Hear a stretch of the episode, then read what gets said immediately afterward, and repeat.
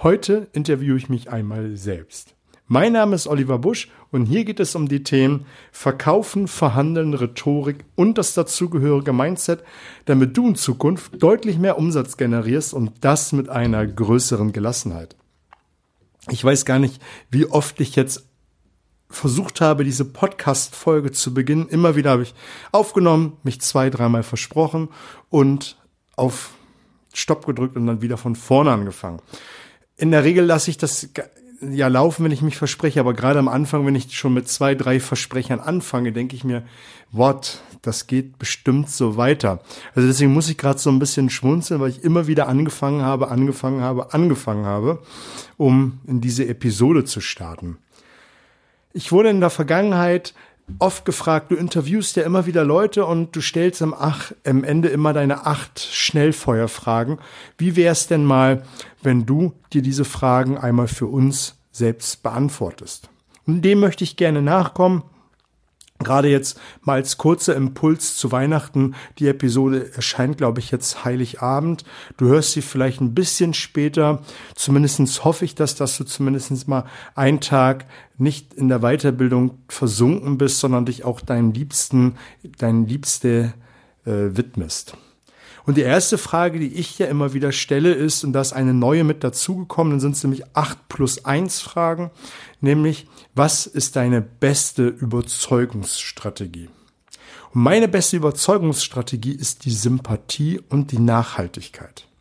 Was heißt das? Ich versuche so sympathisch und so ehrlich und ja, wie man es von einem guten Freund erwarten würde, zum Kunden, zu meinem Gegenüber zu sein. Und deswegen auch neuerdings der Slogan von mir, werde zum Nichtverkäufer. Benimm dich einfach deinen Kunden gegenüber, wie du es beim guten Freund tun würdest. Und wenn du dann in die Gedankenwelt deines Kunden, deines Gegenüber einsteigst, dich so benimmst wie er, so sprichst wie er, wenn du auf einer Wellenlänge schwebst, dann musst du nicht mehr viel tun, um zu verkaufen. Natürlich hilft die eine oder andere Strategie, äh, den Kunden leichter zum Abschluss, leichter eine Entscheidung zu treffen, hilft dabei.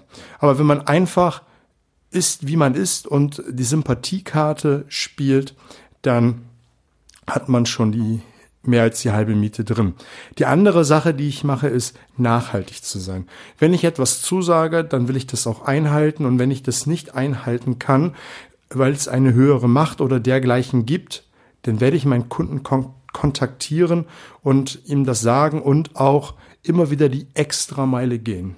Die Extrameile kommuniziere ich immer wieder, nämlich das, was ich für mein Gegenüber tun kann. Und es ist so ein Stück weit nachhaltig, dass, wenn er mit mir zusammenarbeitet, dass es nach hinten hin auch läuft. Und die erste Frage ist, welches Buch oder Bücher habe ich am häufigsten verschenkt? Ich habe ein mega Bücherregal und ja, Verschenken tue ich eher weniger Bücher, das ist mal zum Geburtstag und dann ist es eher das Themengebiet, was mein Freund, Freundin interessiert, dass ich dazu ein Buch mir raussuche, wo ich meine, das könnte gut passen. Ich verleihe ganz gerne Bücher. Und da kommt es auch immer drauf an, in was für ein Themengebiet sich mein Gegenüber mein Freund, Freundin äh, bewegt. Und dann ist es ein Buch zur Rhetorik oder ähm, ein Buch äh, zu, zum Verkaufen, Verhandeln da gibt es ja den einen oder anderen Klassiker, aber da gibt es nichts, was ich am häufigsten verschenke. Dann kann ich aber leichter beantworten die Frage Nummer zwei, welches Buch mich am meisten inspiriert hat. Und das ist zumindest ein Klassiker dabei. Ich hoffe, du kennst es. Wenn nicht, ich pack's mit in die Show Notes. Das andere natürlich auch. Das ist nämlich von Napoleon Hill, Denke nach und werde reich. Und das zweite Buch, das schlägt in die gleiche Kerbe, in die gleiche Richtung. Das ist von Dr. Joseph Murphy, Die Macht des Unterbewusstseins. Warum haben mich diese beiden Bücher am meisten inspiriert? Ganz einfach, weil das absolut auf das Unterbewusstsein und auf unser Denken eingeht.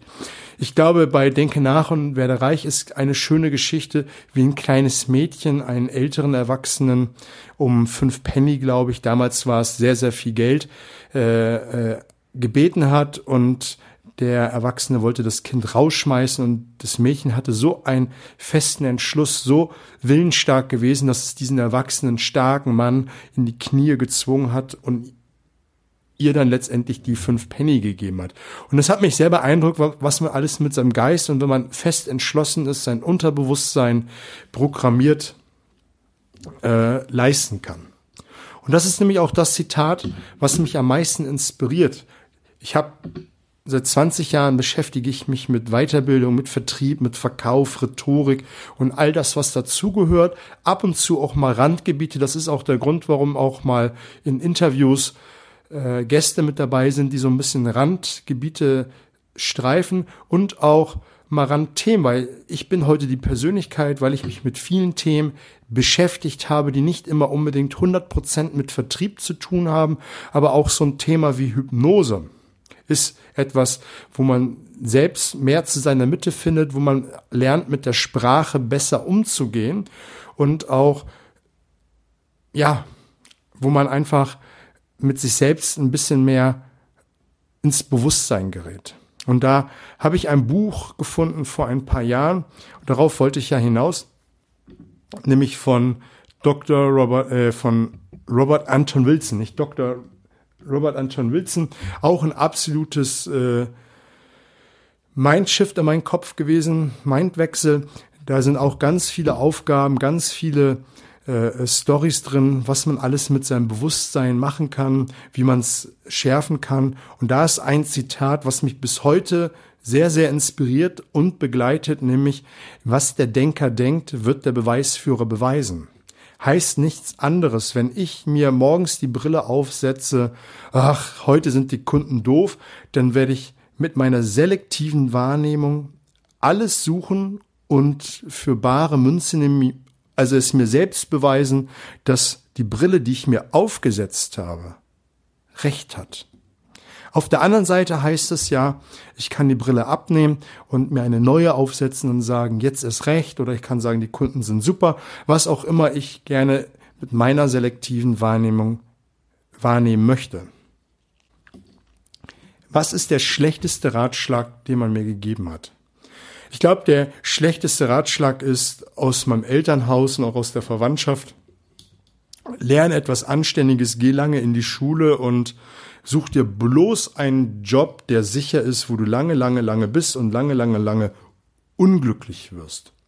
Ich habe in den letzten Jahren oder seitdem ich mich im Vertrieb bewege, wirklich gemerkt, gerade immer so ein bisschen diese Leistungsorientiertheit ist was, was mich ziemlich anrockt und auch jetzt der Richtung Speaking ist etwas, wo man doch ins kalte Wasser, ins Ungewisse reingeht. Aber das ist doch das Schöne, dass man auf dem Weg zum Ziel so viel Neues lernt. Man macht so viel Erfahrung, man lernt tolle neue Leute kennen. Und das würde ich alles nicht tun können, wenn ich den Ratschlag ausgeführt oder nachgegangen wäre, dass ich mir einen festen Beamtenjob in irgendeinem Büro gesucht hätte und ähm, ja. Die beste Investition generell, die ich getätigt habe, das sind ganz klar meine äh, NLP-Ausbildungen, die ich genießen durfte. Das sind mit Abstand die besten Investitionen, die ich gemacht habe. Ich möchte dir an dieser Stelle keinen Trainer empfehlen. Jeder sucht sich den Trainer, den er gut findet. Ich kann dir nur empfehlen, mach eine NLP-Ausbildung. Ähm, ich kann mich noch sehr, sehr gut erinnern. Da möchte ich mal ganz kurz abschweifen, damit du mal auch ein Stück weit verstehst, warum mir das so wichtig ist. Und ja, was ich daraus gelernt habe. Ich weiß noch bei dem ersten NLP Practitioner, den ich gemacht habe, dass ich nach drei, vier Tagen im Hotelzimmer in Berlin auf dem Bett saß und sich mir der Kopf gedreht hat.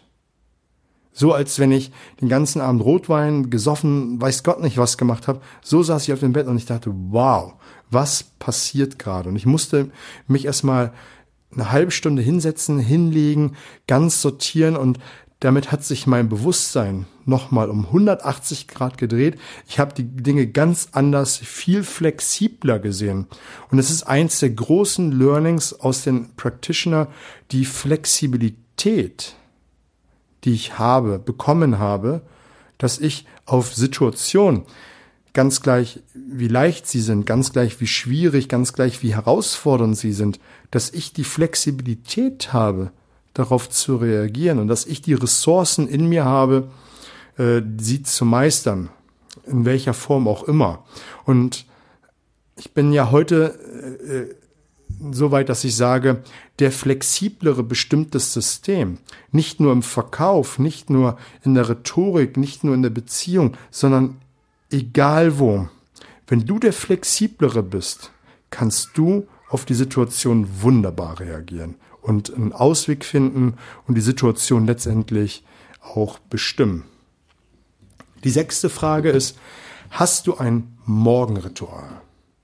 Ganz klar, ja, ich habe ein Morgenritual und das ist sehr, sehr sportlastig. Ähm, das Erste, was ich mache, ist morgens nach dem Aufstehen erstmal einen guten Liter warmes Wasser, kann auch mal anderthalb Liter warmes Wasser sein, damit mein Kreislauf in Schwung kommt. Und dann trinke ich einen kleinen Kaffee und schreibe nebenbei meine wichtigsten vier Ziele dreimal auf. Meine wichtigsten Ziele schreibe ich dreimal auf. Und das schärft mein Unterbewusstsein für den Tag, Fokus auf meine wichtigsten Ziele, die ich dann verfolge. Und das sind unter Umständen auch immer sehr langfristige Ziele, Jahresziele, Dreijahresziele.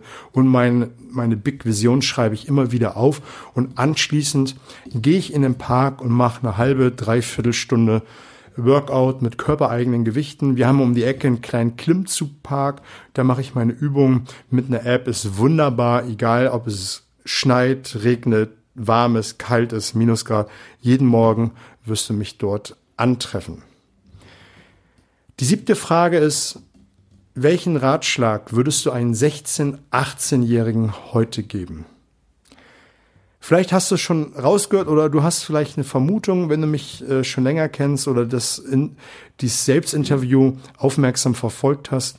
Ich würde einen 16-, 18-Jährigen heute immer wieder sagen, probier Neues, probier alles aus, versuch dich, mach deine Erfahrung. Wenn du ein Ziel hast, dann geh es an, probier es aus und mach deine Erfahrung. Und vor allem ganz wichtig, das würde ich sagen, wenn du etwas Neues ausprobiert hast, mach dir Notizen, reflektiere, was war gut an dieser Situation, an dieser Erfahrung und was könnte ich beim nächsten Mal besser machen. Das ist so lösungsorientiert und so nach vorne orientiert, dass man damit einfach immer wieder das Positive sieht und auch den Mut hat, dann wieder eine neue Erfahrung zu machen. Denn wenn man einmal die Erfahrung gemacht hat, einmal hingefallen ist und sich eine blutige Nase geholt hat, dann kann es sein, dass du bei der nächsten Situation sagst, oh, nee, habe ich jetzt keinen Bock drauf, nee, ist jetzt nicht mein, mein, meine Welt. Also immer wieder neue Erfahrungen machen und immer wieder gucken, was war gut, was könnte ich beim nächsten Mal besser machen und was ist mein größtes Learning daraus. Ja, und mein letzter Tipp, meine letzten Worte äh, in dieser Episode, das ist auch immer das, was ich meinen Interviewgästen ähm, bitte, den letzten Tipp. Und das haut in die Kerbe Nummer sieben. Probier einfach vieles Neues aus. Egal was es ist. Ob es Salzertanzen ist, äh, eine neue Sportart, eine neue Möglichkeit, Vertrieb zu machen. Einfach mal was Neues auszuprobieren. Fallschirmspringen, was auch immer einfach viele neue Erfahrungen machen und das geht in die äh, Frage, die beste Investition. Dadurch lernst du Flexibilität. Ich versuche immer wieder was Neues auszuprobieren, irgendwo eine neue Sportart oder vielleicht einen neuen Wettkampf oder weiß Gott nicht alles oder jetzt, äh, wo ich mich mehr mit dem Thema Internetmarketing beschäftige, einfach da ein bisschen reingehen. Also sieh zu, damit möchte ich schließen, dass du der flexibelste immer bist, um das System zu bestimmen. Ich wünsche dir eine fette Woche, eine fette Zeit. Alles Gute.